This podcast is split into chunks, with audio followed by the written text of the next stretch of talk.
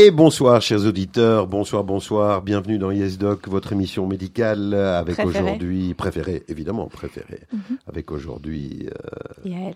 Bah Yael. Hein, Je dois lui rappeler à chaque fois. Star, mon bonbon, euh, le, soleil de l'émission. C'est notre Yael Louis qui nous pédale euh, aux manettes. Merci Louis. Merci Louis. Et ce soir, nous recevons euh, un invité prestigieux, hein, Yves. Mot un invité prestigieux.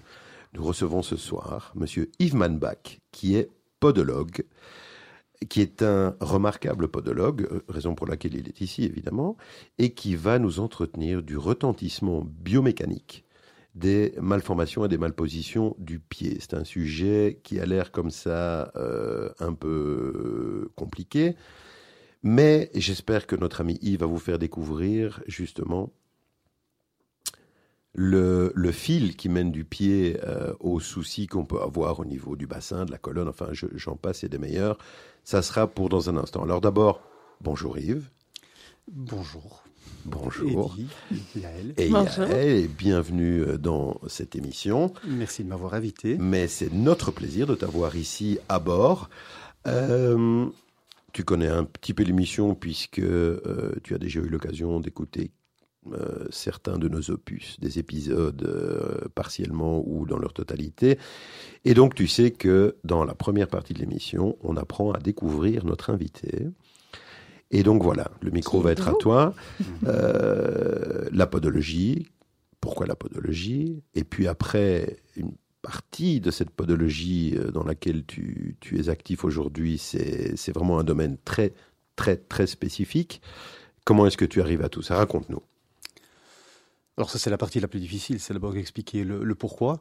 Alors moi c'était simple parce que je n'ai jamais envisagé de faire la podologie de ma vie. Ouais, t'as bien Jusqu'au moment où je suis tombé dedans, voilà. Par hasard. Alors exactement par hasard. Alors ça n'a pas l'air comme ça, mais euh, je suis un ancien sportif, je fais partie d'une famille euh, de sportifs. Pourquoi ça n'a pas l'air comme ça? Ça veut dire quoi ça? Ben, Je pense que si tu m'as dit qu'il y avait des caméras de temps en temps, qu'il y avait moyen de le voir, ben voilà. donc malheureusement mon corps s'est transformé avec le temps. Non, tu es un homme bien bâti. Ah bon, c'est parce que je te ressemble peut-être. ça suffit. Et donc en fait moi comme ancien sportif ou sportif euh, en étant jeune, moi je voulais faire que éducation physique ou kiné. Et donc, euh, j'ai toujours euh, voulu faire ça et je me suis engagé en kiné. En tout cas, j'ai commencé par ça. Mhm. Et j'ai eu un jour euh, deux examens de passage avant une Coupe d'Europe de hockey. Et je m'étais blessé, je m'étais fracturé la clavicule, donc je n'avais pas pu faire les derniers matchs d'entraînement pour partir à Moscou. C'était championnat du monde, championnat ah d'Europe à Moscou. Et au dernier match avant de partir, on m'a demandé quand même de venir montrer que ma, ma clavicule était était euh, enfin euh, réparé. Et à ce dernier match, je me suis, à ce match, dernier match de préparation, je me suis euh, foutu le genou en l'air et donc j'ai été opéré du genou. Donc je suis pas parti à Moscou.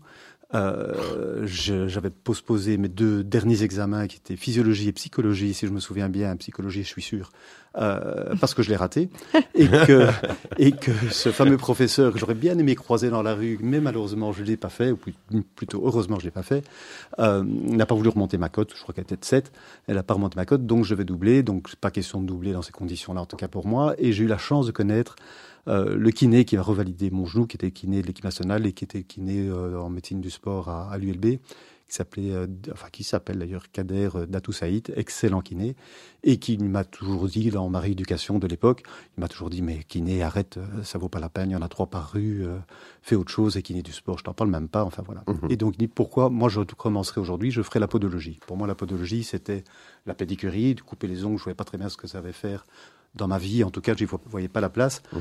Et il m'a dit pas du tout, il y, a, il y a, tout un aspect biomécanique, il y a tout un aspect euh, euh, intéressant au niveau du travail, euh, de la semelle, de la recherche et ainsi de suite. Ça devrait d'ailleurs être une spécialisation de la kiné. Je confirme que ça ne doit pas l'être, c'est vraiment des études en parallèle. Mais donc voilà, je me suis retrouvé par ce biais-là en, en podologie et je m'y suis vraiment bien plu.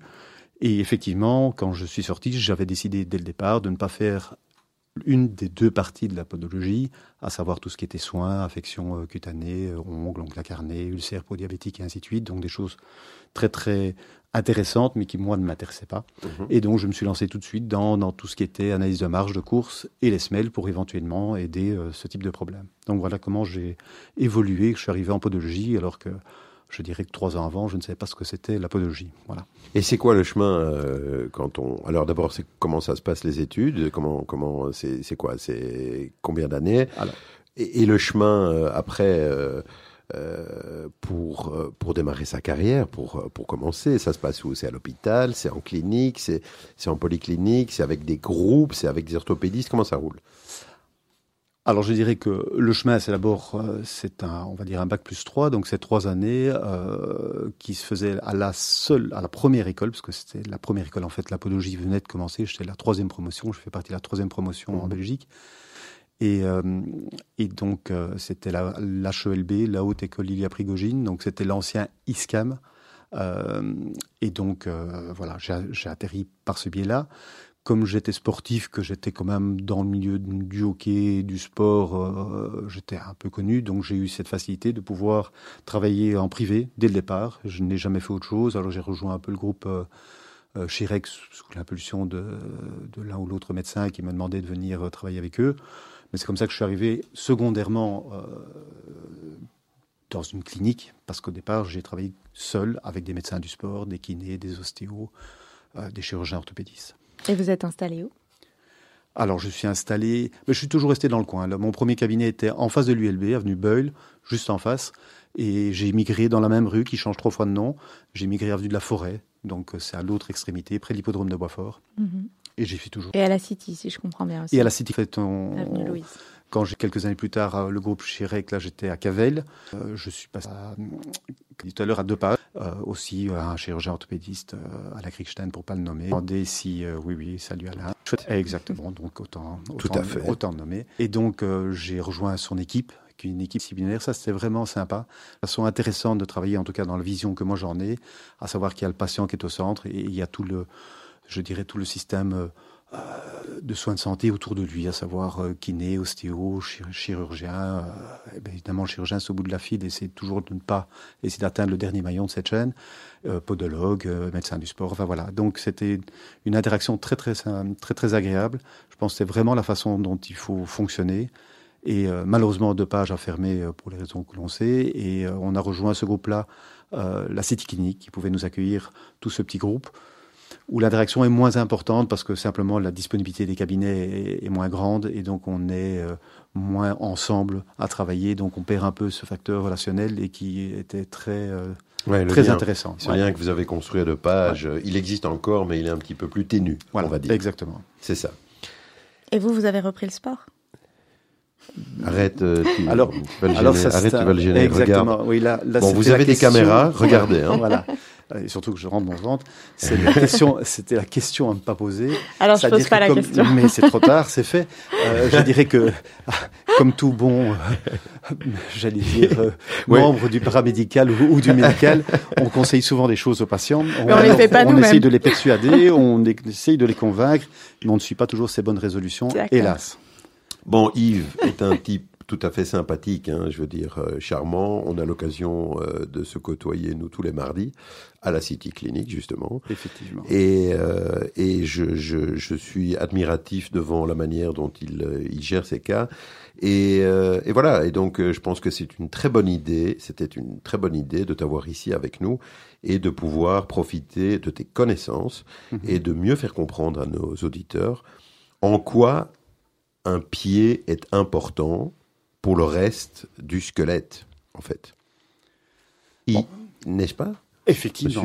Donc il est, important puisque le but quand même de donner deux pieds, c'est de se mouvoir. Alors évidemment, il faut d'abord se lever. Hein. Quand on sort de ce lit, on se lève. Mais après, qu'est-ce qu'on fait pour aller à la salle de bain ou pour euh, aller déjeuner? Ben, On marche. Et quand on marche, ben, le pied, la façon dont on pose le pied a des répercussions sur tout le restant du corps. Attention, et vice-versa. C'est-à-dire que le restant du corps peut avoir une influence sur le pied aussi. Donc ça marche dans un sens comme dans l'autre. Et donc dans un pied, il y a 26 os, hein, si j'ai bien compté. on peut rajouter les sésamoïdes, ça fait un peu plus. Mais il faut euh, expliquer alors. Euh, les sésamoïdes, ce sont des petits osselets accessoires qui oui, mais qui sont très importants, qui, sont, comme le plus gros sésamoïde du corps, c'est une rotule. Donc enlever la rotule, vous allez voir qu'elle est vraiment nécessaire. Ben, mhm. Sous le pied, sous le pas loin du gros orteil, mhm. il y a deux petits sésamoïdes, mais qui ont une énorme importance. Voilà. Et donc, en fonction de la façon dont le pied va se comporter, ben, il va avoir des répercussions sur la cheville, sur le genou, sur le bassin, sur le dos. on va y revenir euh, dès qu'on sera dans le sujet. Donc, ça veut dire que dans ton cursus, tu as des cours d'anatomie. Bien sûr. Euh, raconte-nous un petit peu. Alors, ben, ça, je dirais que c'est un peu comme euh, la kiné, à part qu'on est très vite euh, orienté sur l'appareil locomoteur. Donc, on, évidemment, on voit moins la main. C'est même si on a dû, euh, aux premières années, au cours d'anatomie, regarder la main, le coude, l'épaule. C'est clair que c'est pas la partie de l'anatomie du corps que je connais le mieux, ça c'est sûr. Par mmh. contre, tout ce qui est tronc, bassin, membre inférieur, évidemment que là, on a des cours d'anatomie, de biomécanique, de physiologie, de physiopathologie. Enfin bref, tous ces cours que l'on donne dans tous ces dans, ces, dans tous ces cursus de paramédical. Mais euh, voilà, donc c'est vraiment c'est intéressant, si ce n'est que ayant fait partie de des, il y a les deux dinosaures en Belgique. Quand moi j'ai commencé la podologie, il y avait vraiment deux, deux dinosaures. Un qui nous a quittés, qui était Jean Smekens, une qui existe toujours et qui travaille toujours et qui est remarquable, qui est José Rouffetot, c'est notre maman professionnelle à nous. Euh, qui a un certain âge certes, mais qui est toujours là, fidèle au poste et très très active, en pleine forme. Euh, et quand nous on a commencé, je me souviens d'une première euh, d'une première soirée scientifique qu'on avait organisée, c'était à Tournai, et le président de la Fédération internationale des podologues, de la FIP, était venu. C'était un Hollandais, mais qui, était beaucoup en Belgique aussi, et qui nous avait interdit de parler au-delà de la cheville. Donc nous, on s'occupe du pied, pas de la cheville, pas du genou, pas du bassin, pas du dos. Il faut dire à cette époque-là aussi que le, champ d'activité est fini et que tout n'était pas encore, donc mmh. évidemment protégé depuis 1957, mais euh, les champs d'activité n'étaient pas encore pas marchés sur les plates-bandes dès que dans certains dossiers, ça puisse. Euh, et donc quand nous on parlait, parce que ça me paraissait peu de kiné avant, enfin d'études de kiné, qui me paraissait clair qu'il y avait une relation entre le pied, la cheville, le genou, et puis le bassin et le dos, on me faisait oulala, stop, stop. Bon Dieu merci, les choses ont changé, les choses ont bien, bien sûr, bien sûr, aucun sens. C'était bien, bien sûr que dorénavant, de regarder le bassin et le dos, et chacun comme comme dans chacun un peu ses donc in fine, on s'oriente vers nos... Voilà, c'est ça qu'on travaille ensemble. Alors, est-ce que, euh, là, très chouette, euh, tu as aussi une et oui, alors je cache ma joie. Euh, je cache ma joie parce que je viens, donc c'est pour ça que tu me poses la question, mais euh, trouver une autre formule parce qu'on vient faire euh, passion auprès des étudiants, moi être, mais c'était surtout ben, le donc c'est le cours d'anatomie, c'est le cours d'anatomie, les cours sont segmentés et moi de regrouper un peu tout ça et d'intégrer, de mhm. remettre une consultation de patients et ainsi de suite. Et donc je trouvais que les ces jeunes étudiants, ces derniers temps, étaient de moins en moins euh, motivés. Donc j'ai peut-être eu affaire à deux, trois promotions qui n'étaient pas terribles. Il semblerait que les deux suivantes soient, très bien. Donc voilà, donc je pense que je vais le faire sous une autre forme, mais pour l'instant, j'avais décidé... Euh, de mettre le frein. De mettre le frein euh, cette année-ci. Mais voilà, mais il semblerait que ce ne soit pas le cas. Comme autre passion Comme autre passion, docteur? Autre passion? Ben, c'est le sport. Moi, c'est le sport. hormis, hormis la famille et les copains, c'est le sport. Alors même si et le bassin? Ah oui, ça c'est une passion. Et le bassin, oui. Mais ça c'est l'avantage de ma profession, de certaines rencontres de la profession, ou de puisque je suis aussi euh, outre outre mes cours que je donne, j'ai aussi des, des, stagiaires chez moi depuis de nombreuses années, et euh, j'y ai rencontré mon épouse hmm. qui est bordelaise, et effectivement nous avons la chance d'avoir à pied à terre sur le bassin d'Arcachon, et donc euh, région dont je vais pas trop m'étendre parce qu'il y a de plus en plus de monde et que je préfère que ça reste encore très. Mais je suis assez fan aussi. Hein, mais c'est difficile de ne pas l'être. C'est difficile. Magnifique. Donc voilà, vous avez découvert notre ami, découvert notre ami Yves Manbach euh, un petit peu mieux. Merci Yves pour ce petit moment aussi. On va commencer. Euh, on va passer à notre premier break musical. Mm-hmm. Tu nous as choisi deux morceaux. Alors raconte. Alors. Quand tu m'as demandé ça, je ne savais absolument pas. Moi, j'aime bien la musique. Je suis plutôt euh, des musiques très nostalgie, on va dire, et ainsi de suite. Mais moi, dans ma vie, j'ai quelques fils conducteurs. C'est évidemment ma famille. On a une grosse famille. Je suis, on est cinq enfants et ainsi de suite. Les amis et le sport. Donc la famille, ça c'est privé, je l'ai mis de côté. Euh, même si je les embrasse évidemment, mais les amis, ben, la première chanson que j'ai euh, donnée, c'était School euh, de Supertram, parce que dans ma jeunesse, on était très Supertram, U2, on était tout un petit groupe. moi, j'aimais les deux, mais j'avais un copain que j'aimais bien titiller, donc je disais que je n'aimais pas du tout U2, ce qui n'était pas vrai, comment ne pas aimer U2, bien sûr, donc j'étais très Supertram. Et donc School, voilà, parce qu'il y a un passage, je trouve euh, vers la deuxième minute qui est fantastique. Allez, on lance Cool Super Tramp pour terminer cette première partie d'émission. Vous êtes sur euh, Yes Doc, votre émission médicale préférée avec Yves Manbach qui nous fait le plaisir d'être là. Et vous nous retrouvez plusieurs fois par semaine ainsi qu'en podcast sur Spotify et sur le site de la radio Super Tramp. Et on se retrouve pour la deuxième partie. À tout de suite.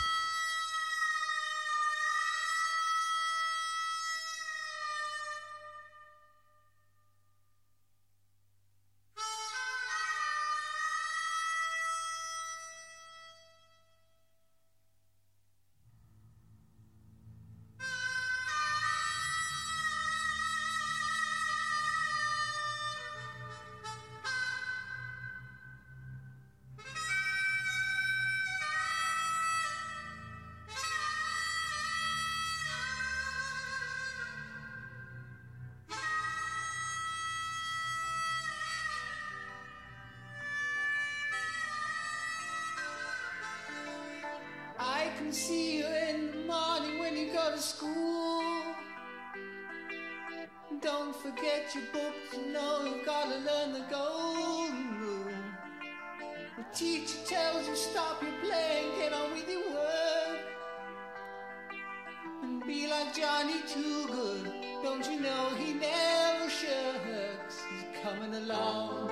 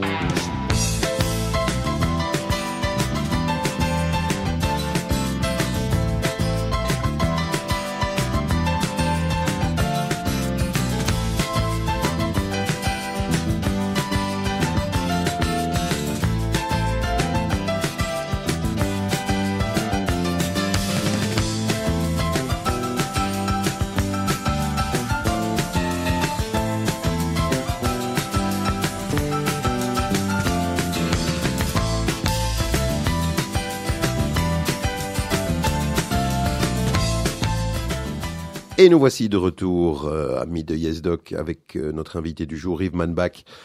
Super Trump pour euh, mettre un peu d'ambiance dans ce studio. Alors, Yves.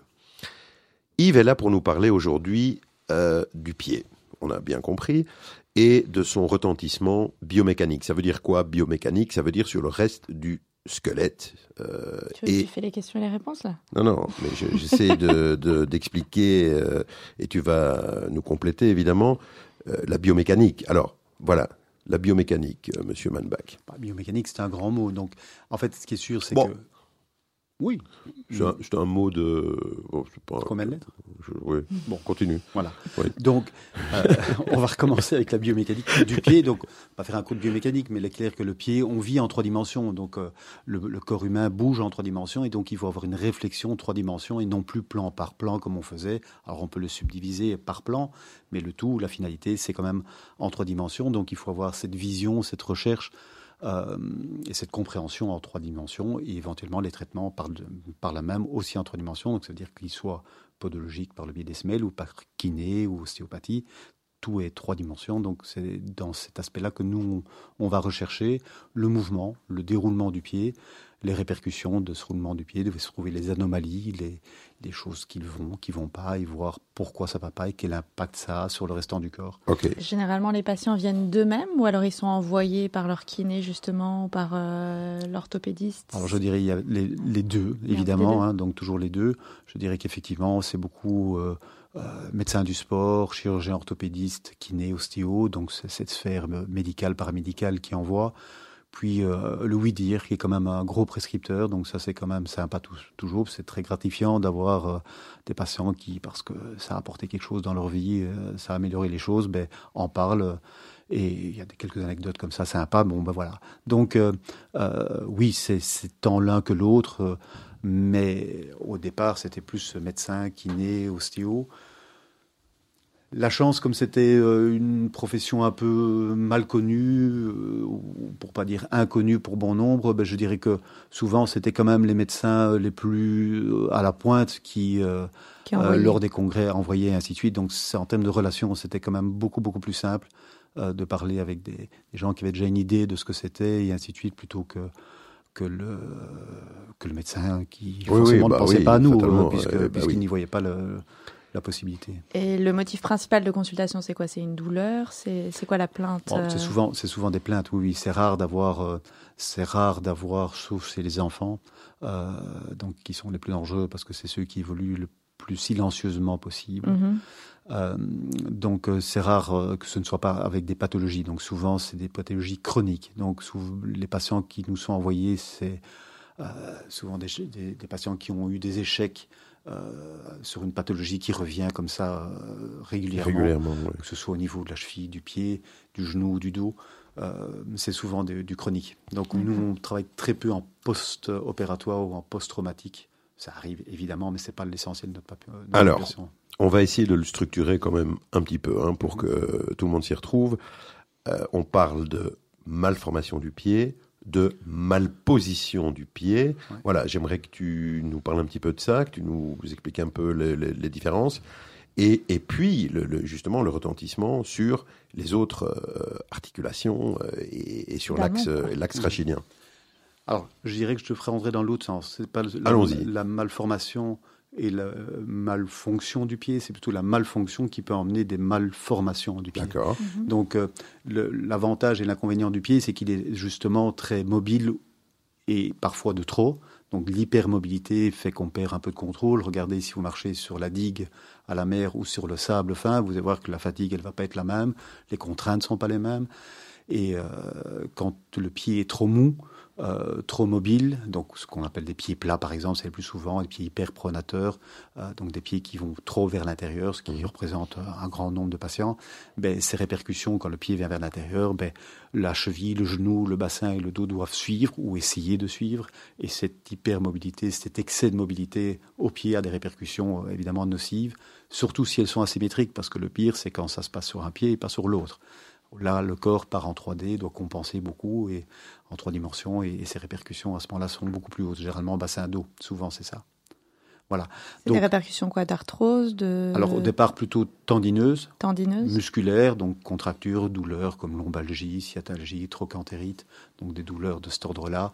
Au niveau du genou, ben, c'est les tendinites, soit tendons sous-rotuliens, pas de doigts, je ne sais pas si je peux parler sous ces termes-là, c'est toujours plus compliqué pour les auditeurs qui connaissent moins, mais voilà, donc des douleurs qui gravitent au niveau du genou, mais plutôt les, tendons et les muscles qui travaillent soit de trop, soit dans de mauvaises positions, ben à la longue, ça apporte euh, des plaintes.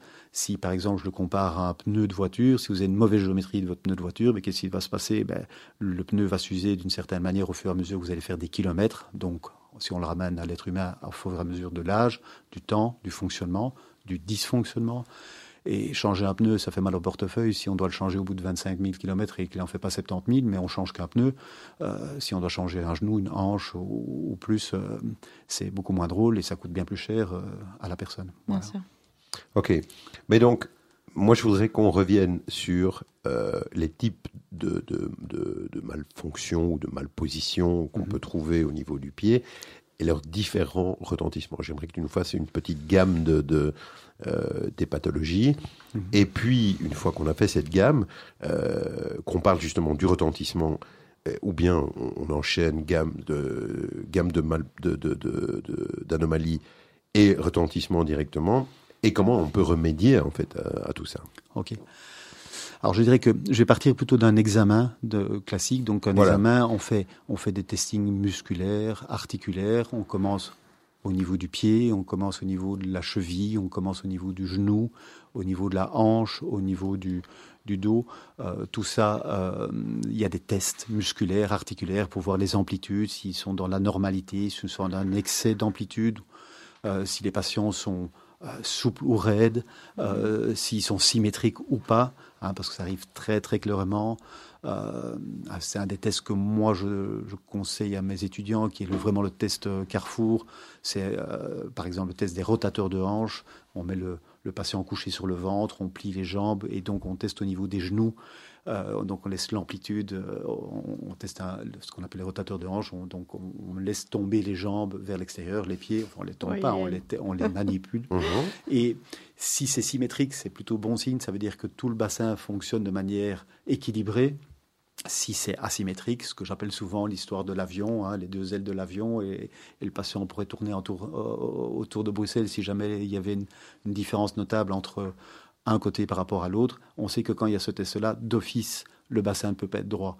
Et ça, c'est des tests qui sont des tests d'appel qu'on sait quand on fait ce simple test, le patient, si on le met debout, le bassin ne peut pas être droit, ne peut pas fonctionner de manière symétrique et donc générateur de problèmes de lombalgie, de sciatalgie ou plus attitude squelettique chez les enfants, des choses comme ça. Ça peut être des éléments qui jouent dans ce sens-là.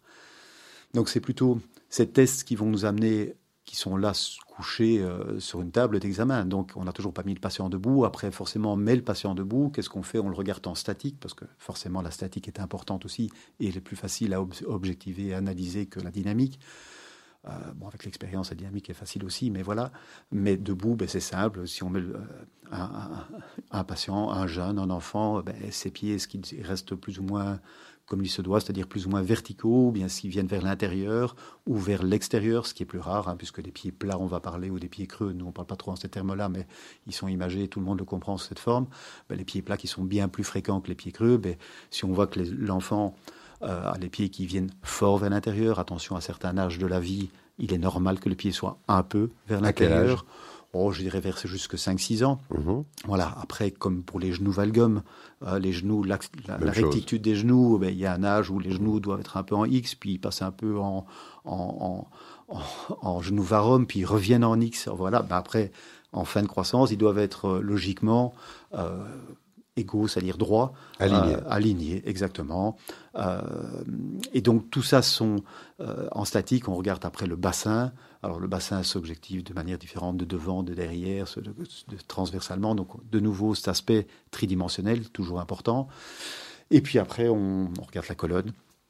Pour ceux qui, qui, ont des problèmes de cet ordre-là, enfin moi, chez moi, systématiquement, en tout cas chez les jeunes, les ados, les jeunes adultes, systématiquement, même s'ils viennent pour un petit problème de pied, systématiquement, je regarde le bassin le dos, ça c'est sûr.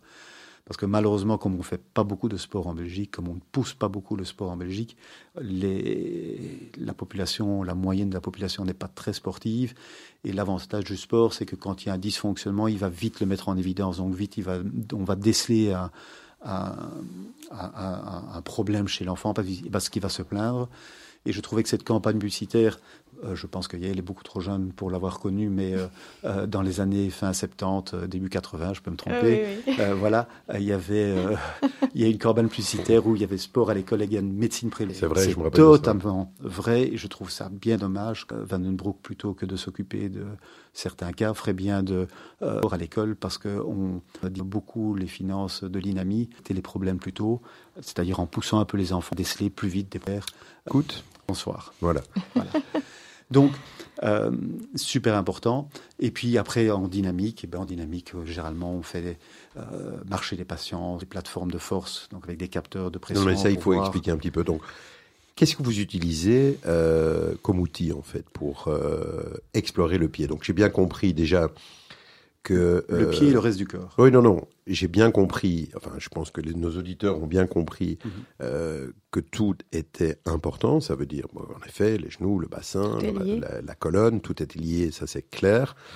Euh, que tu systématiquement tu explores euh, aussi tous ces tous ces étages. Et puis après, euh, quand, pour explorer un pied, alors ok, euh, l'aspect, euh, je veux dire peut-être la, la, démarche, mais après il y a des outils, il y a, il y a des outils pour pour objectiver, pour pour être plus précis, pour affiner, ça c'est sûr. Qu'est-ce qu'on fait? C'est quoi tout ça? Alors, je dirais que de loin, le plus important, et il fut un temps où je faisais quelques conférences, congrès, des choses comme ça, je n'aimais pas montrer la façon dont on travaillait pour la simple raison que le plus important, ça reste avant tout les deux oreilles, les deux yeux et les dix doigts. Euh, je dirais, euh, si euh, quelqu'un qui s'occupe d'une autre personne, tout thérapeute, s'il n'écoute pas le patient, s'il il ne regarde pas le patient, s'il ne touche pas le patient, il passe à côté de tout.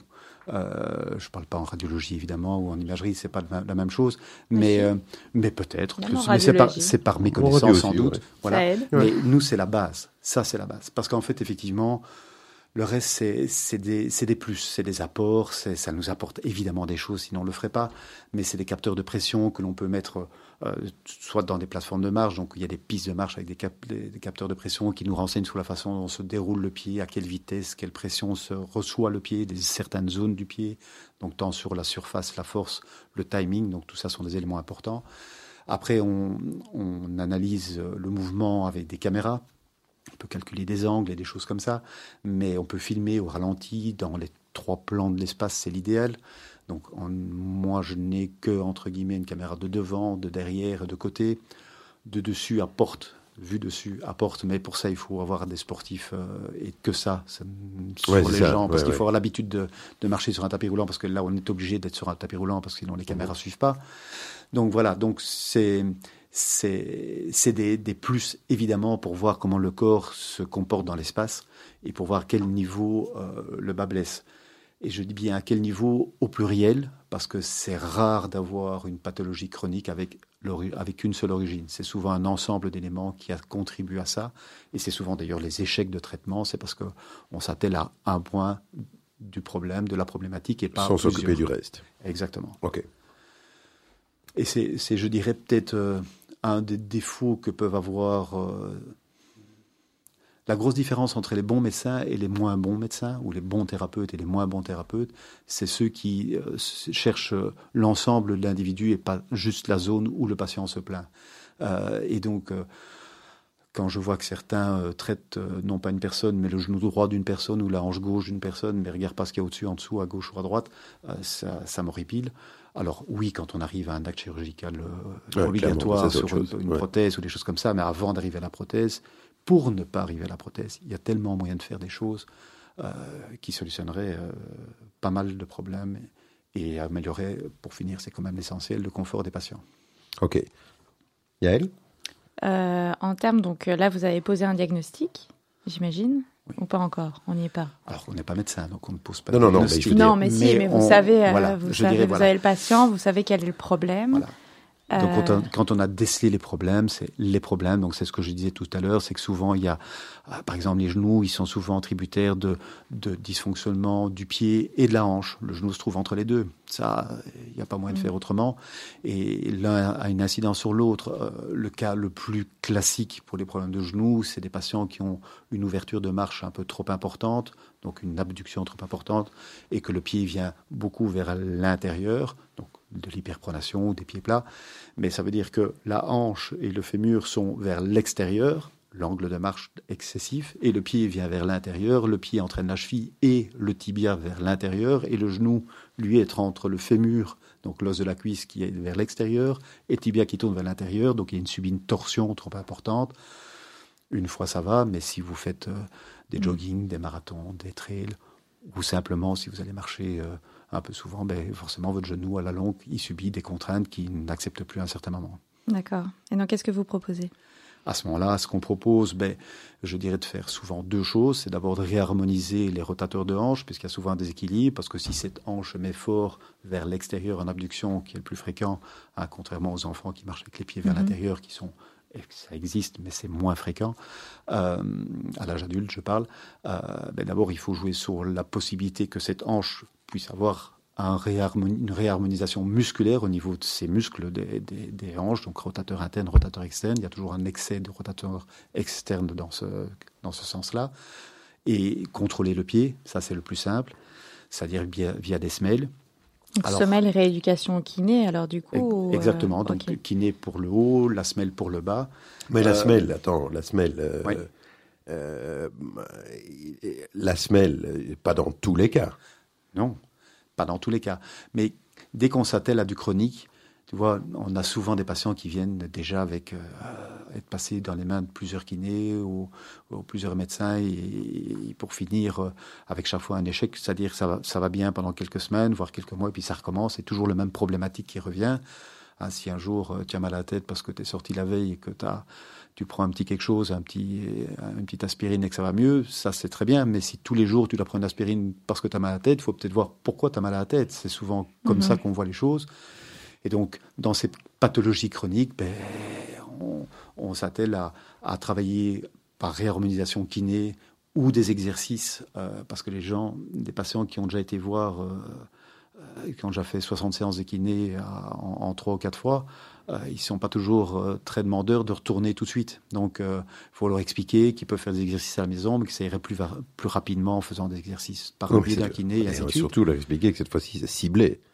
Que c'est identifié ah oui. et qu'il faut qu'ils participent aussi, parce que quand c'est des dysfonctionnements comme ça musculaires de longue date, hein, parce que là on parle d'adultes ou euh, ou de sportifs euh, qui ne sont pas adolescents, euh, mais ce, déséquilibre, il date de longtemps. Donc, c'est pas en faisant 9 séances ou 18 séances de kiné que ça va s'améliorer comme ça d'un coup de cuillère à peau. Donc, ça va pas marcher comme ça.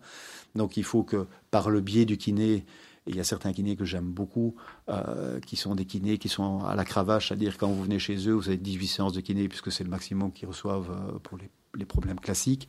Et, euh, eh ben, après deux, trois séances, ils vous disent, vous rentrez chez vous, vous faites les exercices que je vous demande, ça, ça, ça et ça, vous revenez dans, dans 15 jours, dans 3 semaines, dans un mois, on va voir si vous les avez faits. Si vous les avez faits, c'est bien, on peut passer au suivant. Si vous n'avez pas fait, ce n'est pas la peine de venir me revoir, parce que si vous ne m'aidez pas à, vous aider, on n'y arrivera jamais. Donc ça, c'est des kinés que j'aime euh, assez bien. J'ai assez régulièrement euh, des kinés qui sont ou ostéo, les deux, ostéo plus souvent, euh, qui sont assez étonnants parce que dans leur anamnèse, même chose, ils reçoivent un patient qui a déjà été chez d'autres ostéopathes, donc qui suivent la file et qui arrivent chez eux par oui dire. Et puis l'ostéopathe voit qu'il y a quelque chose qui ne va pas, mais qui n'est pas de son ressort, parfois au niveau podologique, et il dit au patient qu'il a vu une fois, une seule fois, en disant tant que vous n'avez pas fait cette démarche-là, à savoir dans le cas qui nous préoccupe, d'aller faire une analyse de marge des semelles éventuellement. Ne revenez pas me voir, je ne pourrai jamais vous aider, je vais faire comme les autres. Et ça, je ne veux pas. Et donc ces patients arrivent, et c'est assez étonnant parce que ces patients qu'ils ont vu un thérapeute une seule fois en disant non, non, je ne veux pas m'occuper de vous tant que vous n'avez pas fait cette démarche-là.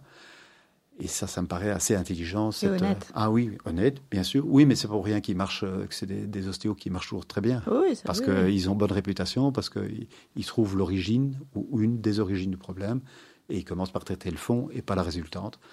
Et c'est ce qu'on devrait tous faire. Mhm. Alors, euh, les outils, qu'est-ce que vous avez comme outils en fait euh, à disposition pour traiter au niveau du pied, pour traiter le pied d'abord, donc la position du pied et, son axe, et, justement aider à ce qu'il n'y ait pas ou un minimum de retentissement. Donc on a parlé déjà des semelles. Euh, c'est comment ça comment ça se prépare une semelle déjà et quoi d'autre?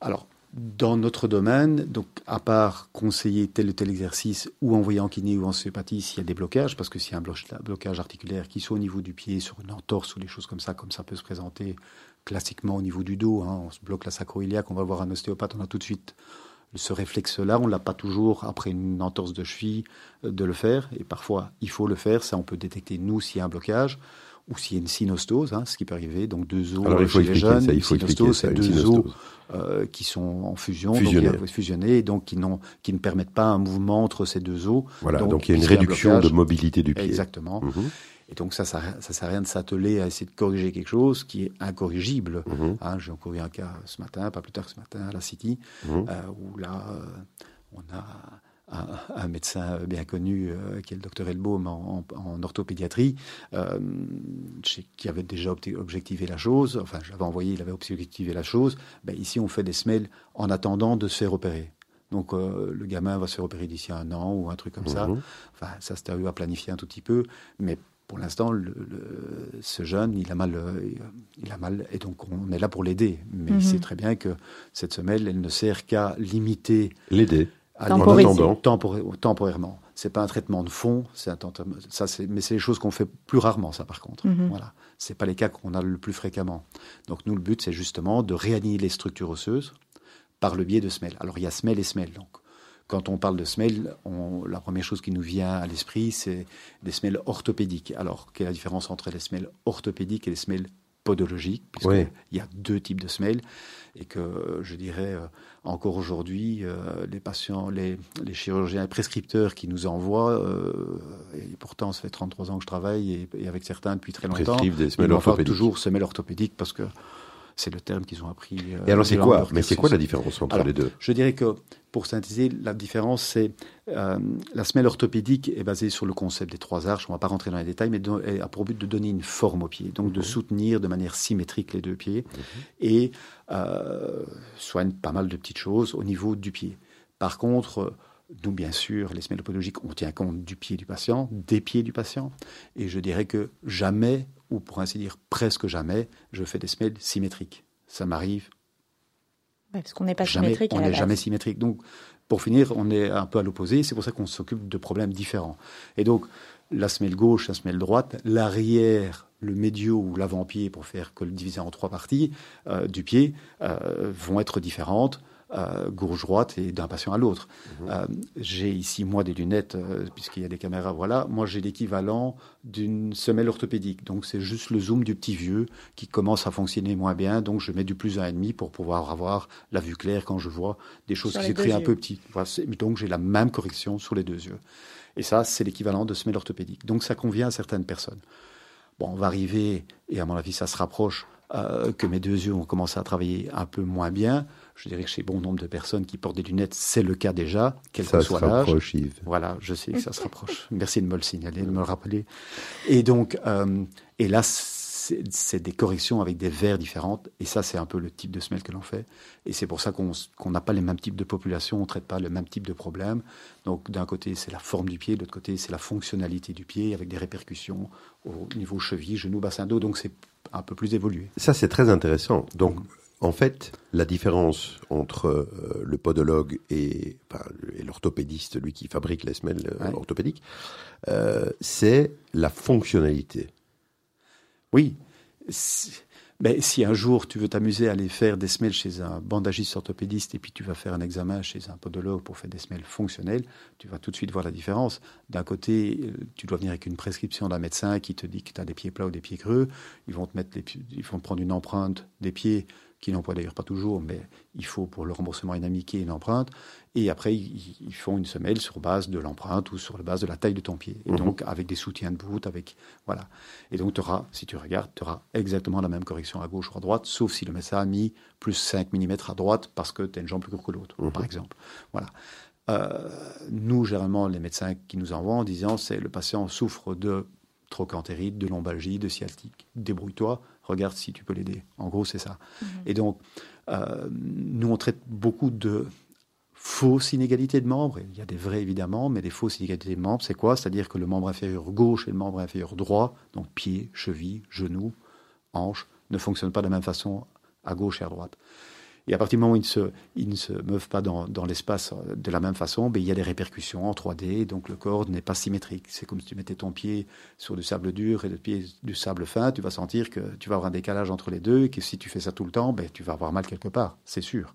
Alors que ce soit au dos, au genou, au pied, je ne sais pas, ça sera en fonction d'autres caractéristiques, mais c'est sûr que tu ne peux pas tenir comme ça euh, sur deux environnements différents. Voilà.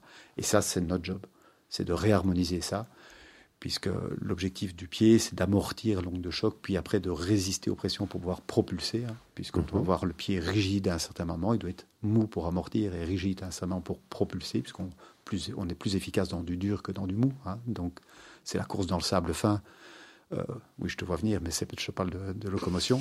Euh, et donc, euh, hein. non, non, on te connaît. Et, donc voilà. Et, et, donc le, rendement sur du dur est bien plus important. Voilà. Alors là, mais là, on parle de donc le problème est déjà survenu, la malposition existe déjà. Est-ce qu'il y a une prévention en tant qu'enfant pour éviter tout ça? Enfin, je sais que du coup, c'est plus du tout. Enfin, vous, vous, vous arrivez, vous arrivez après la guerre, mais en tant qu'enfant. Non, dans, Il y a beaucoup de guerres, alors ça je ne la prends pas trop mal. non, mais je veux dire, dans le, dans le, cas où la malposition est déjà installée. Mais est-ce que chez l'enfant, on peut conseiller à des parents, par exemple, qu'il y a des choses à faire, à prévenir pour éviter Ça, j'ai la, la, chance d'avoir cette population-là aussi. Ah, ok. Donc, ben, comme toujours, c'est-à-dire que quand on a un peu de un peu de patientèle, un peu de monde, mais euh, ces, adultes ont souvent des enfants. Et donc, euh, la première question qu'ils posent, c'est est-ce qu'il y a une hérédité là-dedans? Est-ce que si moi je marche comme ça et mon fils aussi comme ça, et ainsi de suite? Bon, généralement, on les rassure, il n'y a pas d'hérédité dans le genre d'affection pour la plupart, donc ça, c'est ça, c'est une chose. mais, une imitation peut-être. Mais exactement. On marche, on marche comme nos parents. Exactement. Donc c'est du mimétisme. Exactement. Et donc souvent, effectivement, on peut voir certains points comme certains points communs ou de dysfonctionnement commun. Alors on rassure les parents en disant voilà, un jour, vous venez avec vos enfants, enfin avec un enfant, hein, parce pas trop en même temps. ça c'est sûr, parce que quand même des journées un peu serrées, et venez avec un enfant, et on regarde trois minutes, et on peut dire tout de suite si ça vaut la peine d'aller chercher un peu plus loin pas, pas faire des semelles pour autant, mais voir si ça vaut la peine de, regarder un peu plus loin. Ce qu'il faut savoir, c'est que si on arrête 100 personnes dans la rue, il y aura des défauts chez les 100 personnes. Donc il n'y a personne qui n'est parfait. Personne. Ah. Désolé. Parce qu'avant, je disais 99 personnes pour faire plaisir à une personne dans la salle. J'aurais été ravi que ce soit vous. mais, euh, mais, mais par contre, tous les problèmes, tous ces dysfonctionnements vont pas amener des problèmes. Je suis déçu. Hein. Donc, tout, donc il faut essayer de, débroussailler voir si on s'écarte de la normalité, dans quel cas on, s'écarte et quand, dans quel corps. Parce que ça aussi, si on a, on n'est pas assez souple, si on n'est pas assez tonique, si on est un peu bien portant, euh, tout ça sont des facteurs qui vont venir aggraver la chose et, faire que le corps va, être, va avoir plus de difficultés à assimiler ces particularités et ces dysfonctionnements. Alors, dans ta consultation type, euh, où bien évidemment tu étudies le pied. Tu nous as expliqué que tu étudiais aussi tout ce qui était au-dessus, évidemment. Mhm. Alors voilà, on parle de retentissement. Euh, si voilà, tu décèles une, particularité, une anomalie au niveau d'un pied, une anomalie euh, de positionnement ou de démarche, ou enfin on l'appelle comme on veut. après, en ce qui concerne le retentissement, qu'est-ce qui se passe? Tu vas passer la main, tu vas conseiller, tu vas tu vas appeler euh, quoi? Bah, déjà, quand ils me sont envoyés. Ton expérience. Voilà, mon expérience, c'est quand ils me sont envoyés, ben, c'est déjà parce qu'il y a une grosse suspicion de, besoin de semelles. Donc, euh, je dirais que euh, sur, sur, 100, sur 100 patients, je dirais, sur 100 patients qui viennent parce qu'ils ont un problème, parce que je, mets à ce moment-là un peu de côté les, enfants et les adolescents qui ne se plaignent pas encore, mais qui sont les plus intéressants et qu'il faut essayer de, découvrir avant. Euh, ben, il est clair que bon nombre part avec, des semelles et un traitement naît ostéo ou d'exercice. Voilà. Euh, mais ces pathologies, c'est les classiques. Si vous avez une douleur de type euh, aponévrosite plantaire, donc inflammation du, de l'aponévrose plantaire, que souvent on assimile à une, épine calcanéenne, ou euh, des douleurs d'avant-pied, métatarsalgie ou des choses comme ça, ou, ou genou, ou hanche ou dos avec déjà ce dysfonctionnement. Si on ne fait pas la semaine, ça va pas, ça va pas aider, ça va pas être un des éléments prépondérants par rapport à la stabilisation de ce défaut. Donc à partir, le plus facile, c'est de stabiliser le pied et puis après de, travailler sur la hanche pour la réharmoniser progressivement. C'est ça. Et, ça se fait conjointement. Mais la base, c'est euh, de d'abord stabiliser le bassin, de le remettre droit, et puis de réharmoniser le dysfonctionnement asymétrique du bassin. À partir du moment où le bassin est droit, c'est plus facile de réharmoniser le, musculairement par le, pour le kiné euh, que de ressortir de chez le kiné chaque fois de travers. Oui, ouais, complètement. Euh, voilà. Donc il faut et, une fois, bon, j'imagine que ça dépend d'un patient à l'autre, mais une fois que donc vous avez fait ces semelles et qu'il y a toute la rééducation qui est mise en place, vous recontrôlez j'imagine, derrière. Et il y a un certain temps à. Alors, ça, c'est chacun travaille un peu comme, comme il le sent et avec son expérience. Moi, j'ai au début, euh, ben, il faut revenir à, donc à la préhistoire de la podologie en, Belgique. Hein, donc, je faisais partie des. La, la, première vague, c'était les deux dinosaures dont je parlais tout à l'heure. Après, c'était nous. Euh, donc, nous, ce qu'on faisait très attention, c'était des répercussions, voir si on contrôlait bien les répercussions. Donc, moi, je faisais revenir systématiquement mes patients au bout de 15 jours ou un mois. On voit déjà l'effet euh, directement. Je voyais déjà si je faisais pas de bêtises. D'accord, ok. Et à force de travailler comme ça, euh, ben d'abord les patients ont, compris que c'était pas un, objet qu'on mettait sous, sous la, dans la chaussure et de temps en temps quand on avait envie, euh, c'est que ça avait un impact et donc on a pu éduquer les patients aussi. Donc et c'était du donnant donnant. Les, patients nous faisaient des informations, nous on voyait comment ça se passait, ainsi de suite. Donc j'ai beaucoup appris dans les premières années de ma vie euh, professionnelle en faisant ce, ce système-là et j'ai gardé cette façon de faire. Alors pas de la même façon parce qu'on évolue avec le temps inévitablement, avec l'expérience, voilà.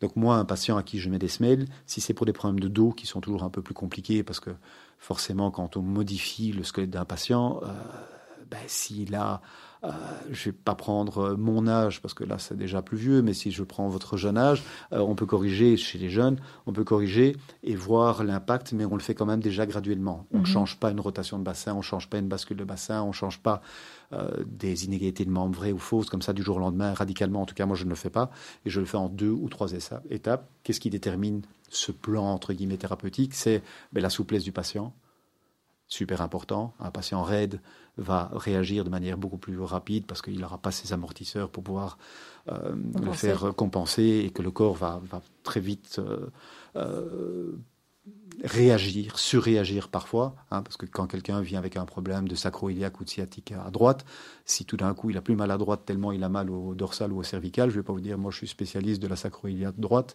et pour l'omoplate gauche, euh, aller voir un autre. Donc on fait les étapes progressives pour que voir justement que le corps, et ça on le fait, euh, je dirais moi je le fais. Euh, alors pourquoi je fais tous les deux mois maintenant ou deux mois et demi? Ben, C'est parce que j'ai pas de place avant. Donc, en gros c'est ça. Mais le suivi est super important, super important. Voilà, je le fais toujours step by step. Et juste pour les enfants, c'est généralement le rôle du pédiatre de dépister ces problèmes-là et de vous les envoyer, j'imagine. Oui. Parce que vous parlez des enfants, justement. Oui. Euh, c'est pas. Le, pas l'habitude. Voilà, le euh, problème, c'est que les pédiatres ont, ont peut-être pas cette. Euh, non, on, ne voit que ce qu'on connaît. Et si on va pas le chercher, si on ne connaît pas, s'il n'y a pas des petits signes comme ça avertisseurs, on passe à côté de toujours de plein de choses. Au pédiatre. Donc quoi, vous conseillez, vous conseillez quoi souvent que... les, mamans qui disent ah mais la, la, chaussure de mon fils sont tout à fait déformées, par exemple. D'accord. Et une, encore pire. Voilà. Donc euh, c'est souvent des choses comme ça. Ok, mais il ne faudrait pas faire un dépistage systématique chez l'enfant euh. Systématique, non, mais il y a des petits tests qu'on pourrait apprendre quand même, euh, qu'on pourrait faire, qui prennent trois secondes et qui pourraient être un peu avertisseurs. Alors, quoi. justement, ça va être notre mot de la fin, mon cher Yves, hein, parce que tu es passionnant et, et, tu nous as appris énormément de choses. Si tu avais un mot de la fin et si tu voulais dire un mot aux parents, justement, euh, concernant euh, les potentiels problèmes euh, de marche qu'on peut, qu'on peut trouver chez les enfants, ça serait quoi? Soyez attentifs à quoi et, venez quand? Alors, je dire, le plus simple pour les parents, je parle d'enfants donc de, de, 4 à 10 ans, le plus simple, c'est de regarder l'usure des chaussures, par exemple. Mhm. Voilà. Donc, si vous mettez les chaussures de vos enfants sur une table et que vous voyez qu'elles prennent une forme un peu bizarroïde, ça vaut peut-être la peine de se poser des questions. Ah, vous prenez vos chaussures d'adulte, euh, logiquement, elles doivent être, euh, peuvent être pas parfaitement droites, mais elles peuvent avoir des petites, euh, des petites déviations. Mais il faut que ça reste dans les limites. et chez les enfants, c'est un, bon test. Ça, c'est un bon test. Merci Yves. Merci, c'était passionnant. Merci beaucoup Yves pour ce moment de plaisir. J'ai un chat dans la gorge. Il vient de partir. Euh, eh bien, merci pour euh, pour toutes ces informations. Et c'était c'était vraiment très très très intéressant. Je pense que euh, on devrait passer plus souvent chez euh, le podologue et, et aller s'instruire sur la manière dont justement euh, la fonction du pied peut, la manière dont un pied peut nuire euh, au reste euh, de, du squelette quand il est mal posé, mal positionné. Merci pour ça. Tu nous as choisi un deuxième morceau musical qui va clôturer ce moment. Alors ce deuxième euh, morceau musical, il- quand tu m'as demandé de choisir un deuxième, Ouais, ça c'est du hockey, ça. euh, voilà, les, Belges étaient en finale de la Coupe du Monde Eh de oui. hockey. Eh oui. Euh, comme je voudrais qu'on fasse plus de sport à l'école, et comme je vais espérer que les Belges soient pour une deuxième fois champions du monde, quand Ouais, même, hein, ouais, ne bravo, on ne parle pas de rien, ils ont été malheureusement, euh, ils ont perdu en finale, donc ils sont quand même vice-champions du monde, sont- après, avoir été champion du monde il y a quatre ans, donc c'est quand même pas mal, champion olympique, champion d'Europe, donc hein, j'espère que dans d'autres sports collectifs, euh, ça pourrait se passer aussi bien en Belgique, ce serait pas mal. On a du bon hockey Et, ici. et, et je dois dire que les sportifs en Belgique qui parviennent à sortir du lot, je les félicite parce que maintenant le COIB donne euh, un appui certes, mais on est quand même pas bien aidé par euh, euh, par le gouvernement en termes d'infrastructures scolaires et ainsi de suite. Et le sport à l'école, Allez, c'est on une lance. belle médecine préventive. C'est parti avec euh, We Are the Champions. Vous étiez sur YesDoc, votre émission médicale, que vous retrouvez plusieurs fois par semaine et en podcast sur Spotify et sur le site de la radio. Merci d'avoir été avec nous ce Merci, soir. Eddie. Merci Mayaël. Merci beaucoup. Merci Merci, beaucoup. Yves Manbach, c'était vraiment très intéressant et on se retrouve À très vite pour un nouvel épisode.